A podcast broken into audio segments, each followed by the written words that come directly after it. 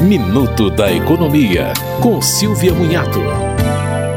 A Agência Nacional de Energia Elétrica manteve a bandeira verde para as contas de luz no mês de fevereiro. A bandeira verde, que significa que a conta não terá tarifas extras, está vigorando desde abril de 2022, porque os reservatórios das usinas hidrelétricas estão cheios. Quando há escassez de energia gerada pelas hidrelétricas, são acionadas as bandeiras amarela e vermelhas, com custo extra entre R$ 2,98 por quilowatt-hora a R$ 9,79 centavos. Entre 2021 e 2022, foi cobrada uma bandeira extraordinária de R$ 14,20 por causa do baixo nível dos reservatórios.